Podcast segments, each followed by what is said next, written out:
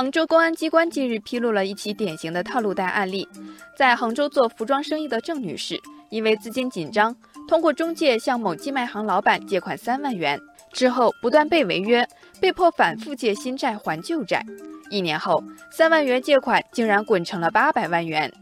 网友赵文道说：“套路贷真的全是套路，他们会以高于实际借款的金额写借条，会以虚高的金额刻意制造银行转账流水。”会以服务费、违约金等名义收取费用。这位网友说的没错，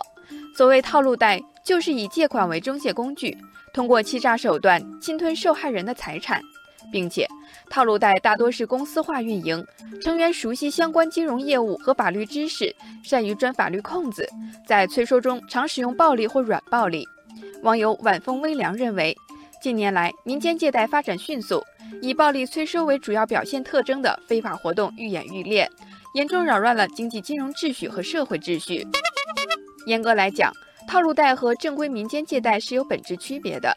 民间借贷是在法律规定的利率范畴内盈利，套路贷的本质则是违法犯罪。不过，网友弯弯说，虽然套路贷只是披着民间借贷的外衣，但因为迷惑性强，让人很难区分。因而，在严厉打击套路贷的同时，仍然需要规范民间借贷行为。根据调查，向套路贷借款的主要是急需用钱又无法从银行贷到款的一部分人群，或者涉世不深、对套路贷知之甚少的年轻人。他们大多相信自己能及时将钱还上，却不知早已陷入一环又一环的圈套中。